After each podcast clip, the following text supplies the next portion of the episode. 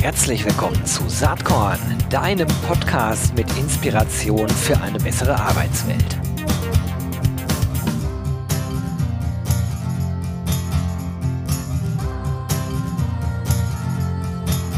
Hallo und herzlich willkommen zum Saatkorn Podcast.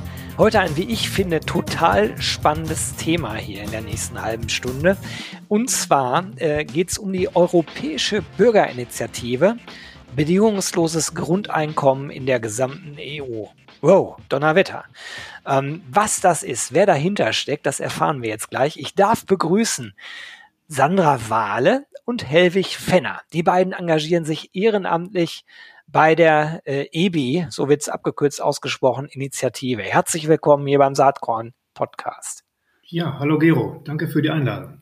Ja, vielen Dank, dass wir hier sein dürfen. Ja, ich finde das total spannend, was ihr da macht. Also, ähm, bevor wir darauf kommen, vielleicht stellt ihr euch einmal kurz vor und äh, erklärt auch, warum ihr euch überhaupt äh, engagiert bei der Initiative, seit wann und ähm, wie ihr dazu gekommen seid. Sandra, willst du einmal mhm. anfangen?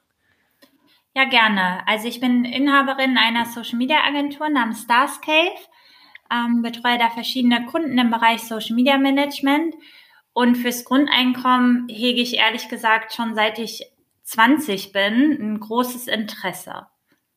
Super, danke. Hellwig, wie sieht's bei dir aus? Ja, ich bin auch schon ähm, jetzt seit 2013 für das bedingungslose Grundeinkommen aktiv, äh, war auch beim Verein Mein Grundeinkommen, den sicherlich viele von euch kennen. Äh, da kann man Grundeinkommen für ein Jahr gewinnen. Ähm, und ähm, ja, bin dann ehrenamtlich jetzt äh, zur EBI gewechselt, die ja ein Jahr läuft, im Juni zu Ende geht, was die Unterschriftensammlung angeht. Und ich habe Sandra per Ideenwettbewerb äh, rangeholt. Und äh, die hat sie gewonnen mit einer tollen Idee, mit einer Kampagne. Ähm, und so arbeiten wir hier eng zusammen für die EBI Grundeinkommen in Deutschland. Spannend.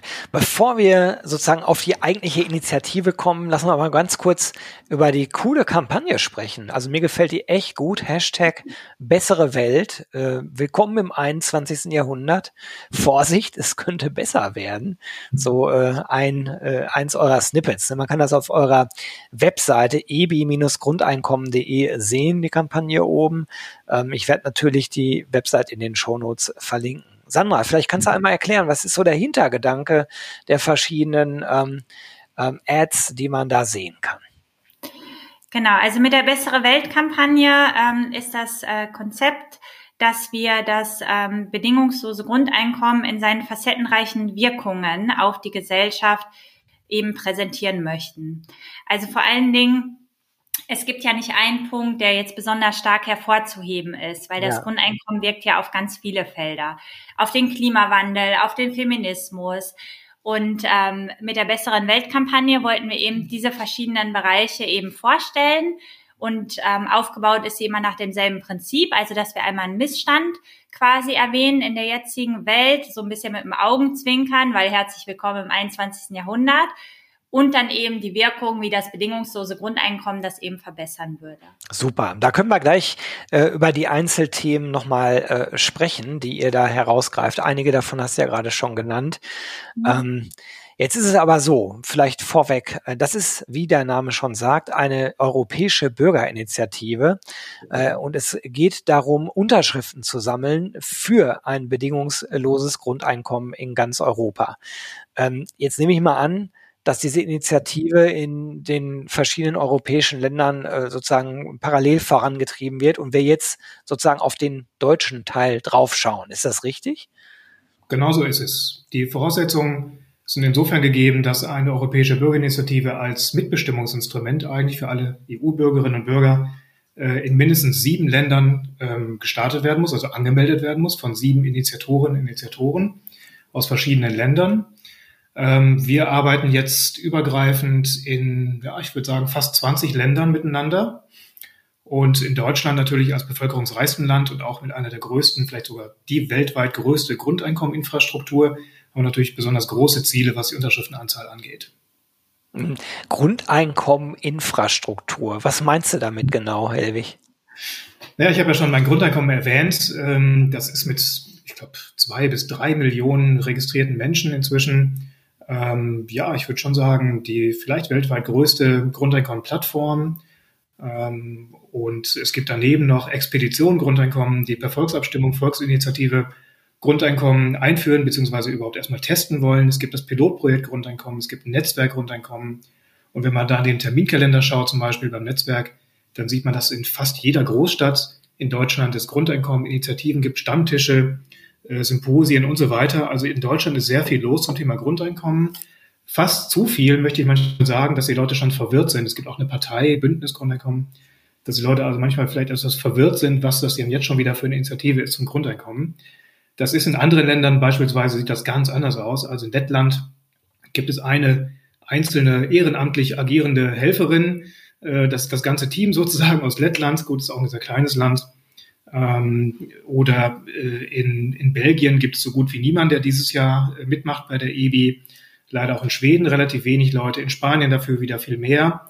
Äh, da gibt es dann auch viele, viele Initiativen, die zusammengefasst dann äh, für das Grundeinkommen sind. Das ist eben inzwischen ein breites Spektrum auch, also von links bis Mitte und leider auch teilweise rechts. Aber was das äh, bedingungslose Grundeinkommen angeht, da können wir gleich nochmal was, was dazu sagen. Vielleicht, Gero, deswegen die Frage an dich. Äh, glaubst du, dass deine Zuhörerinnen und Zuhörer eigentlich die Idee des bedingungslosen Grundeinkommens zu kennen? Naja, meine Zielgruppe, das sind in erster Linie HR-EntscheiderInnen, also Menschen, die im Personalwesen arbeiten. Ich denke mal, dass die meisten von denen schon darüber gehört haben, aber den dezenten Hinweis oder den Wink mit der Zaunlatte nehme ich natürlich gerne auf. Lass uns vielleicht mhm. einmal kurz drüber sprechen, äh, was bedeutet das äh, wirklich, ein bedingungsloses Grundeinkommen zu mhm. bekommen? Was fordert ihr da? Genau. Äh, Zeichen von Sandra, das ist mein Part. Hatten wir uns abgesprochen, das bedingungslose Grundeinkommen kurz vorzustellen. Ähm, vielleicht noch ganz kurz zu ergänzen zu EBI ist mir eingefallen, wir wollen EU-weit also eine Million Unterschriften sammeln.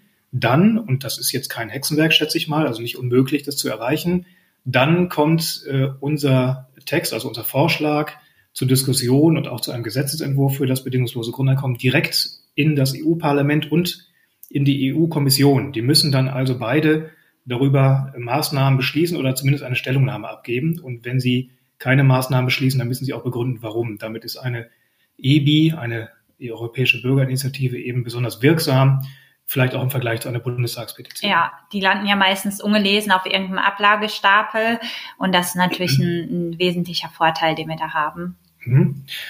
Und nun zum BGE. Äh, die meisten in Deutschland, das zeigen auch die Umfragen, wissen, was dahinter sich verbirgt. Ein bedingungsloses Grundeinkommen ähm, würden wir definieren und so auch das Netzwerkgrundeinkommen, in dem eben alle in Deutschland angeschlossen sind, die da ernsthaft äh, dazu Stellungnahme oder auch Werbung betreiben, ist ein monatliches Einkommen für Menschen, ähm, das also ja existenzsichernd sein soll und auch Teilhabe in der Gesellschaft ermöglichen soll. Man könnte in einfachen Worten sagen, bescheiden, aber menschenwürdig muss es sein, von der Höhe her. Es ist ähm, ein Einkommen, das jedem Menschen individuell zusteht, also ein, ein individuelles Recht äh, ist es und nicht je Haushalt oder Bedarfsgemeinschaft, wie das heute eben an, in Hartz IV zum Beispiel geregelt ist. Der dritte Punkt ist, es soll ähm, keine Bedarfsprüfung geben, also unabhängig sein von irgendwelchen Einkommen oder Vermögenswerten, sprich äh, auch die Millionärin und äh, die ähm, Superreichen. die Superreichen erhalten ist, genau, also für alle einfach. Und natürlich der letzte Punkt, die Bedingungslosigkeit. Also es gibt keinen Zwang zur Arbeit oder irgendwelche anderen Gegenleistungen. Es wird also im Prinzip garantiert. In Deutschland reden wir da über einen Betrag, damit man mal so eine Zahl im Kopf hat. Würden wir aktuell sagen, so zwischen 1100 und 1500 Euro. Es ähm, gibt auch heute schon so ja, Grenzen in dieser Höhe, wo man das ableiten kann oder woraus man das ableiten kann. Das ist zum Beispiel die Unterhaltsbemessungsgrenze oder auch die Pfändungsgrenze auch äh, das Mindesteinkommen äh, für die BAföG-Rückzahlung. Das sind also heute schon so Grenzen, ähm, aus denen man ableiten kann, wie hoch heute eben so ein bescheidenes, aber menschenwürdiges Einkommen, ein Grundeinkommen eben sein muss. Man kann sich natürlich auch überlegen, das Ganze noch nach Alter zu staffeln. Also vielleicht brauchen einfach Kleinkinder keine 1100 Euro, sondern da könnte man das eben nach Alter entsprechend ein bisschen aufstaffeln. Und wir müssen auch unterscheiden, ähm, es müssen natürlich irgendwelche Voraussetzungen, wenn man jetzt das einführen würde in Deutschland, müssen dafür Voraussetzungen gegeben sein. Also beispielsweise eben, dass man den Erstwohnsitz ähm, schon seit einem, sagen wir mal, seit einem Jahr oder ähnlichem Zeitraum oder so in Deutschland hat. Das ist eben nicht zu verwechseln mit der Bedingung. Wenn das Geld, wenn die Voraussetzung erfüllt ist, dann wird eben das Geld bedingungslos ausgezahlt. Vielleicht erstmal so weit. Ab dem Alter 18 oder ab wann? Also das ist ähm, im Prinzip ein individuelles Recht für jeden Menschen. Ähm, darunter fallen dann auch Babys, Kleinkinder, Kinder, Jugendliche. Also für jeden Menschen, wie gesagt, das könnte man eben individuell ein bisschen staffeln von, vom Geld her. Natürlich brauchen, und das zeigt natürlich dann auch im Erwachsenenalter, ältere Menschen am Ende dann auch eher mehr Geld als jüngere Menschen. Studierende kommen mit, wenig, mit weniger aus als, als ältere Menschen. Aber ja, für alle Menschen. Okay, also das ist erstmal so, die, die Grundidee ist damit äh, geklärt. Ich glaube, vielleicht habt ihr euch Gedanken zur Finanzierbarkeit äh, gemacht oder ist das eigentlich was, wo ihr als Initiative sagt, nee, wir wollen überhaupt, dass das Thema erstmal diskutiert wird und in dem Kontext dann auch äh, sozusagen geklärt wird, ob, ob und wie das finanziert wird? Also über die Finanzierung gibt es verschiedene Modelle, die ähm, eben diskutiert werden. Ähm, unser Favorit ist da auch derselbe äh, wie bei meinem Grundeinkommen, eben die Finanzierung über so ein dass das Grundeinkommen quasi wie so eine Art Einkommenssteuerfreibetrag fungiert. Also sprich, dass ab man, dass man ab einem gewissen Einkommen ähm, das Grundeinkommen eben über die Steuern zurückbezahlt. Okay, gut. Jetzt äh, haben wir sozusagen die Formalien geklärt. Ähm, das ist die Forderung, das ist der Wunsch. Ich glaube, es wäre ein ganz guter Zeitpunkt, jetzt einmal so ein bisschen darüber zu sprechen, warum das denn Sinn machen kann. Ähm, und, und sozusagen vielleicht auch, ja, welches, welches Menschenbild, welches gesellschaftliche Bild sozusagen dahinter steckt. Was, was will man erreichen damit? Ja, das ist ja gerade das Spannende am Grundeinkommen, dass man eben die Ideologie so ein bisschen ähm, sich mal anschaut und auch hinterfragt von unserem jetzigen Menschenbild, auch vom jetzigen Verständnis von Arbeit. Und ähm, das bekommt im Grundeinkommen eine ganz neue Dimension. Ähm, ist ja auch ein bisschen Inhalt unserer besseren Weltkampagne, dass wir eben verschiedene Themenbereiche durchleuchten, auf die das Grundeinkommen eben positiv einwirken können weil wir leben jetzt im 21. Jahrhundert, aber wir haben immer, wir haben es immer noch nicht geschafft, als Gesellschaft so viele gesellschaftliche Probleme zu lösen. Und ein Grundeinkommen ist quasi deswegen auch dieser Hashtag bessere Welt ähm, ein super wirkungsvolles Instrument, um quasi eine Stellschraube an so vielen Stellen zu sein. Lass uns mal über diese Stellschrauben sprechen. Das knüpft ja unmittelbar auch an die Kampagne an. Vielleicht mhm. äh, können wir so ein paar Argumente mal der Reihe nach durchgehen, die ihr da aufführt. Das sind ja eine ganze Reihe von Argumenten. Mhm. Jetzt naheliegend, äh, wir, wir, wir, können sie nicht alle durchsprechen, dafür sind es zu viele, aber vielleicht können wir mal so ein paar äh, rauspicken, die, äh, die eine gewisse Verwandtschaft auch zu diesem äh, Podcast äh, rund um die Arbeitswelt haben. Ne? Das ist ja erstmal vielleicht das ganze Thema Jobsuche, ähm, was vielleicht in diesem Kontext sehr naheliegend ist. Genau, also ähm, jetzt in der jetzigen Gesellschaft ist es ja so, dass wenn man jetzt nicht reich geboren ist, hat man natürlich nicht alle Jobmöglichkeiten. Ich kann nicht jetzt aus ärmeren Verhältnissen in London an einer Privatschule Modedesign studieren. Ich kann auch nicht äh, ein Kleinunternehmen gründen ohne Kapital. Also Unternehmertum stärken, freie Jobwahl. All das sind ja Punkte, auf, das ein, auf die ein bedingungsloses Grundeinkommen würde. Mhm. Ja, dazu äh, möchte ich gerne noch sagen, die, ähm, die Idee des Grundeinkommens ist auch, dass es in großen oder ja, in signifikanten Teilen des Arbeitsmarktes ähm, ja, fundamental Dinge verändert. Ähm, wir erleben das ja heute, dass einfach viele ja mehr oder weniger gezwungen werden, erstmal äh, ja, irgendeinen Job zu machen, um zu überleben. Ja? Und äh, Grundeinkommen ermöglicht dir in dem Bereich jetzt erstmal Nein zu sagen, zu schlechten Arbeitsbedingungen, zu schlechter Bezahlung, ähm, zu anderen Dingen, die einfach nicht gut sind. Ja. Und äh, wir haben aber auch heute schon ähm, das, das Gegenbeispiel, dass eben gewisse Fachkräfte, sagen wir mal Programmierer oder Programmiererinnen vermutlich, werden, können sich den Job einfach aussuchen. Ähm, dort haben wir jetzt eigentlich schon Augenhöhe gegeben. Also an der Stelle müssen sich Unternehmen, ArbeitgeberInnen auch sehr bemühen, ähm, solche Fachkräfte auch ähm, an Land zu ziehen. Und ein Grundeinkommen ähm, würde eben auch in anderen Bereichen so wirken. Ne? Stellt die Leute auf einen Podest, bringt sie auf Augenhöhe in Verhandlungspositionen, in eine ausgeglichene. Und so würde im Prinzip in vielen Bereichen ähm, das Grundeinkommen wirken. Also wenn wir das Beispiel jetzt mal rausnehmen, ähm, McDonald's, ja, jetzt mal ganz plakativ gesagt, wenn ich da die Person frage, die mir da den Burger bringt, und, äh, ja, warum arbeitest du hier? Dann, ich glaube, da müssen wir keine repräsentative Umfrage starten. Das ist klar, ja, wegen der Kohle, ja, wird vermutlich zu. Und wenn es jetzt ein Grundeinkommen gäbe, dann kann man doch auch berechtigt fragen, ja, würde die Person denn da noch weiterarbeiten? Ja, ständig äh, Stress, äh, schlechte Arbeitsbedingungen, du stehst da im, im, im Fettdunst und äh, vermutlich hast auch nicht viele, äh, ja, viele besonders qualitativ hochwertige Aufgaben, die dich persönlich weiterentwickeln lassen. Also hier stellt sich schon die Frage dann für McDonalds nach dem Sinn. Ja, also äh, Grundeinkommen stellt die unternehmerische Sinnfrage und vermutlich würde dann McDonalds eben äh, reagieren müssen, bis dann also entweder, sagen wir mal, Gewinne innerhalb des Unternehmens, innerhalb des Konzerns von oben nach unten umverteilen, damit eben entsprechend die Menschen an der Basis besser bezahlt werden würden. Oder es müsste sich ein anderes Konzept überlegen, eins, das vielleicht mehr Sinn ergibt, vielleicht Bio-Burger oder vielleicht bessere Arbeitsbedingungen, ich weiß nicht, eine bessere Dunstabzugshaube oder also solche Dinge spielen auf einmal eine Rolle. Ähm, und McDonald's muss sich dann eben tatsächlich dieser Frage stellen, braucht es mich noch in einer Welt, in der das, ähm, in der das Einkommen erstmal grundsätzlich äh, gekoppelt ist. Ja, ein Grundeinkommen, vielleicht noch eine kleine Ergänzung dazu. Ich finde, ein Grundeinkommen revolutioniert einfach das gesamte Verständnis von Arbeit. Also in all in allen Unterpunkten. Also sei es jetzt die Arbeitszeit, ne? also ob eine 40-Stunden-Woche Sinn macht, die Arbeitsbedingungen, die unternehmerische Sinnfrage.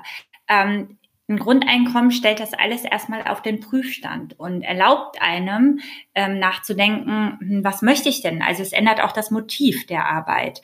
Denn jetzt ist das Motiv von vielen Menschen, wenn sie ähm, einer Arbeit nachgehen, eben die Bezahlung. Also es interessiert sie dann vielleicht gar nicht, ähm, möchte ich das vielleicht tun? Also das äh, ist so eine Prioritätenreihenfolge, Rangfolge ähm, der Motive. Und einer davon, der eben ganz, ganz weit vorne ist in der jetzigen Gesellschaft, ist eben das Motiv, was verdiene ich denn in welchem Job? Vielleicht macht mir Kellnern total viel Spaß, ist aber super schlecht bezahlt und deswegen studiere ich lieber Jura und werde eben Staatsanwältin. Also all das würde ja ein Grundeinkommen ins Ungleichgewicht bringen.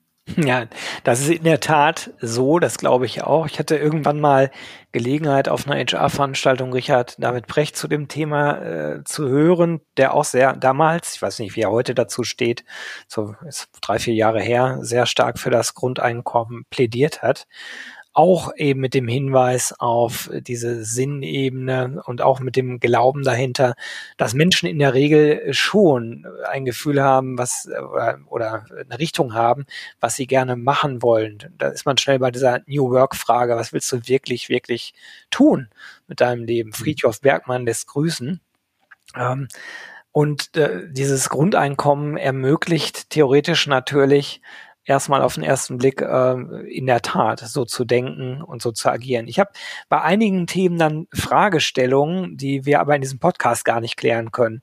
Per se finde ich die Grundidee äh, auch an vielen Stellen echt gut. Aber nehmen wir mal ein Argument raus, ähm, wo ihr auch äh, ein Ad zu habt. Willkommen im 21. Jahrhundert.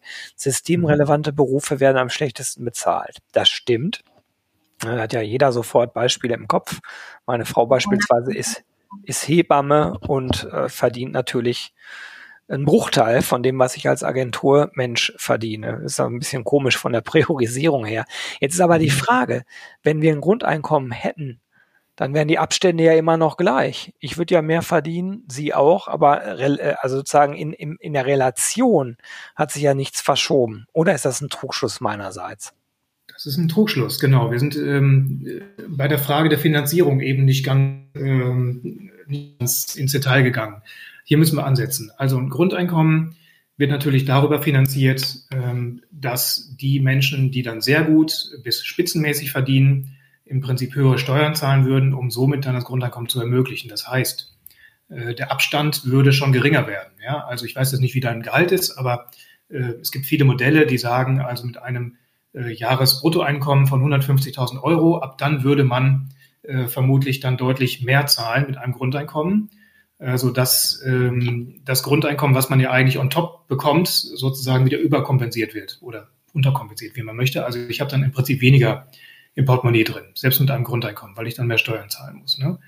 Und so ist, ist der Gedanke, äh, dass es im Prinzip eine Umverteilung ist ähm, und die Sicherheit dann eben für die vielen Menschen gibt, die sehr wenig Einkommen haben ja. und auch Privilegien. Das ist gut, dass, äh, dass wir genau darüber jetzt nochmal sprechen.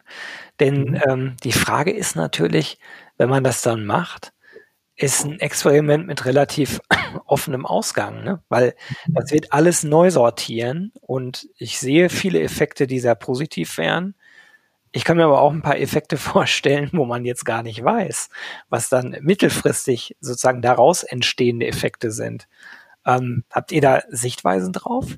Also Unternehmertum zum Beispiel. Ähm, oder, oder nehmen wir einfach sozusagen den Wechsel von einer Situation in die nächste Situation, ohne Grundeinkommen in eine Situation mit Grundeinkommen. Da gibt es viele Gewinner, gibt auch viele Verlierer, so wie gerade skizziert. Ähm, ist da durchdacht worden, was der Gesamteffekt volkswirtschaftlich dann wäre?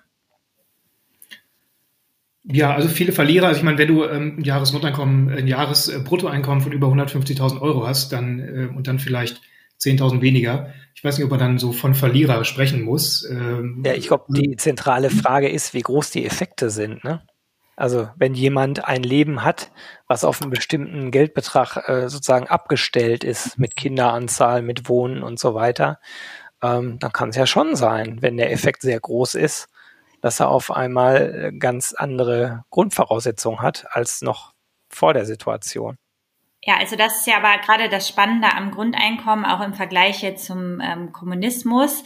Ähm, ein Grundeinkommen bietet ja immer noch äh, den Kapitalismus on top. Na, ne? also schränkt den ja nicht ein. Also man kann ja auch immer noch Millionär werden mit einer tollen Geschäftsidee oder mit einer tollen Firma, ähm, wenn man äh, in einer Gesellschaft mit Grundeinkommen. Und natürlich, alle Effekte sind nicht erprobt. Also dafür gibt es natürlich Studien, wie das Pilotprojekt Grundeinkommen jetzt. Es ist drei Jahre an Menschen eben erforscht und die können natürlich eine Tendenz geben.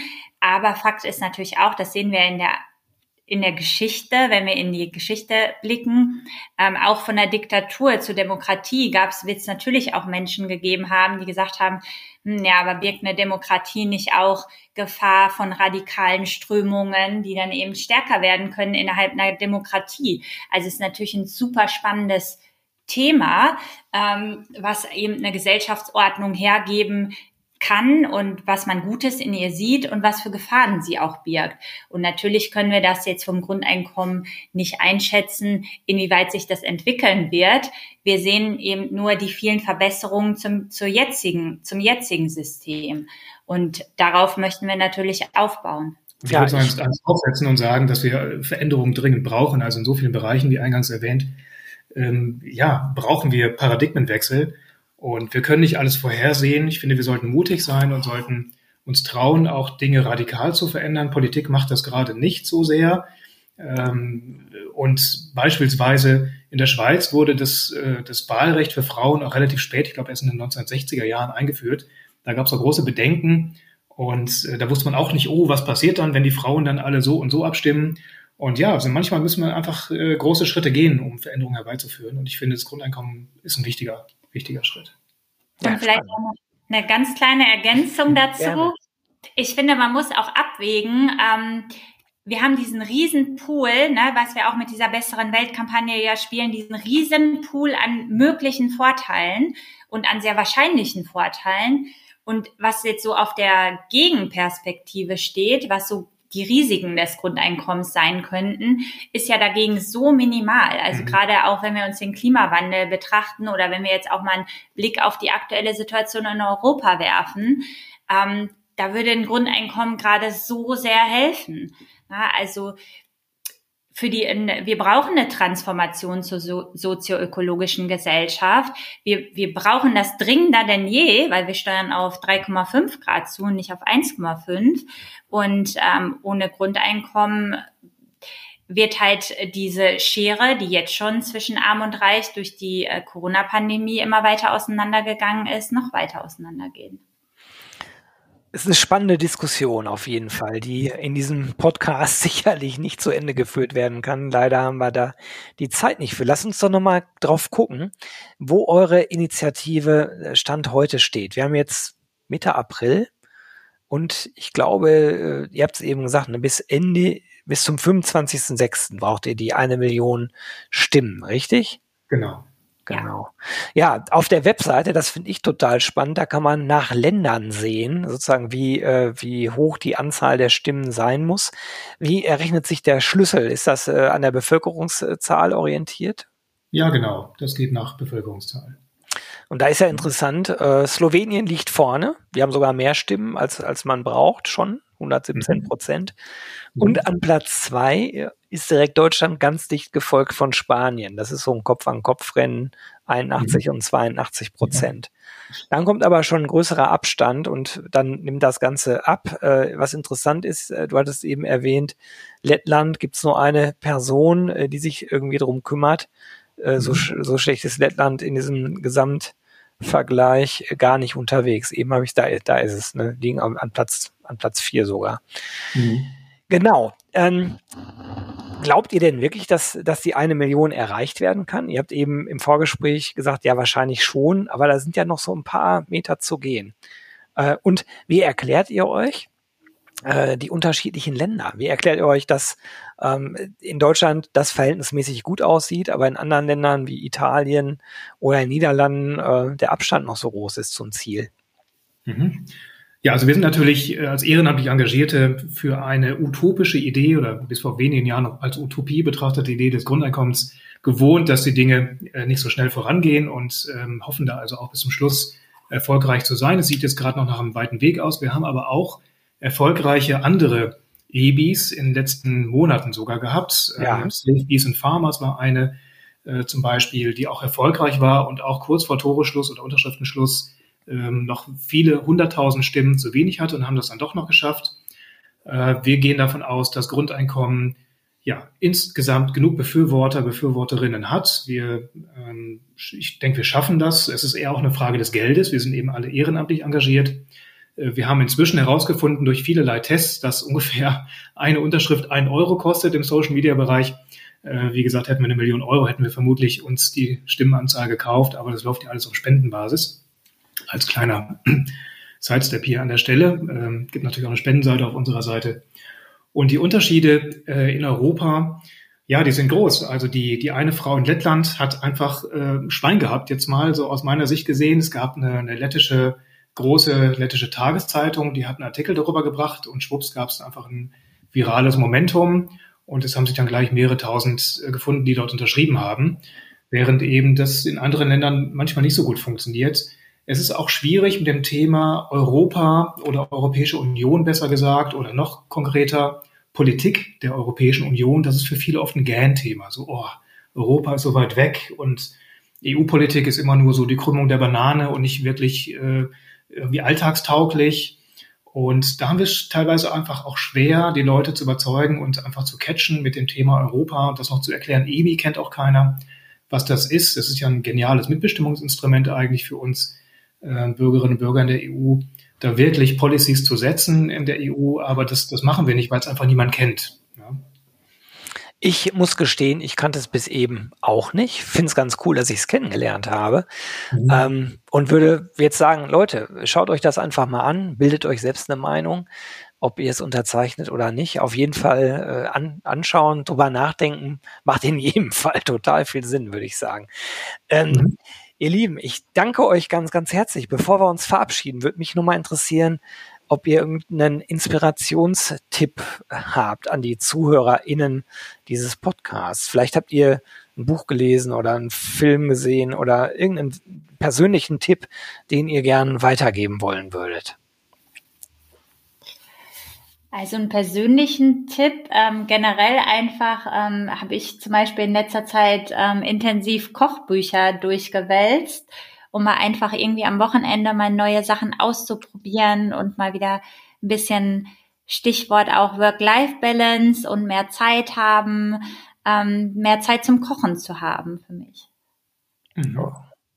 Obwohl, da hätte ich noch einen Tipp äh, von, äh, also auch ein, ich bin keine Veganerin, aber ein veganes Kochbuch war da auch dabei von Elisa Brunker, äh, Brunker ähm, No Meat Today, die quasi so Klassiker der ähm, bürgerlichen äh, Küche auf vegane Art und Weise interpretiert hat. Das ist total spannend. Super, danke. Wie sieht's bei dir aus? Ja, ich erlebe eigentlich täglich Inspiration, vor allem auch durch meine Kinder. Ähm, da fällt mir gerade die Szene ein äh, meiner Tochter, die lange äh, nach der Einschulung nicht lesen und schreiben lernen wollte. Und dann saßen wir abends beim Italiener eines Abends eben und äh, da waren so Tischdecken aus Papier und die hatten dann da Buntstifte hingelegt. Und dann sagte sie so, Papa, wie geht eigentlich das ABC? Und dann haben meine Schwester und ich, die gerade da waren, ihr einfach das in dieser halben Stunde beigebracht und danach konnte sie alle Buchstaben und sogar schon einige Wörter schreiben in einer halben Stunde. Also damit, äh, ich erlebe einfach immer wieder so kleine Wunder äh, bei den Kindern, wenn man da genauer hinschaut, dass sie zu richtigen und auch, auch das Vertrauen, dass sie dann eben zur richtigen Zeit das Richtige tun oder eben machen wollen. Und ähm, das finde ich sehr beeindruckend, da immer hinzuschauen. Super. Ich sag erstmal danke, dass ihr euch die Zeit genommen habt, eure Initiative, oder nicht eure, sondern die Initiative zum Grundeinkommen hier auf Saatkorn vorzustellen. Danke an Sandra Wahle und Helwig Fenner. Euch alles Gute, ich drücke euch die Daumen und ja, schauen wir mal, ob die eine Million erreicht wird. Danke, Gero. Mit deiner Hilfe jetzt vielleicht mit dem Podcast. Vielen Dank, dass wir hier sein durften. Gerne. Bis dann. Tschüss. Tschüss. Tschüss.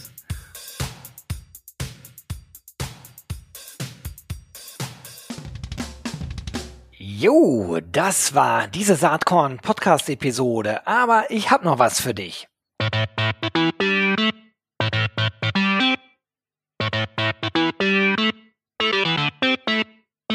Denn ich schätze, dir geht's genau wie mir. Du hast doch auch keinen Bock mehr, die ganzen netten, inspirierenden, spannenden Menschen aus unserer Recruiting-Community immer nur auf Zoom oder auf irgendeinem Bildschirm zu sehen, oder?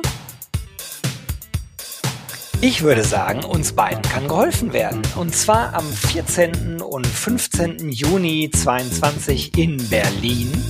Da findet nämlich das RC22 Festival statt.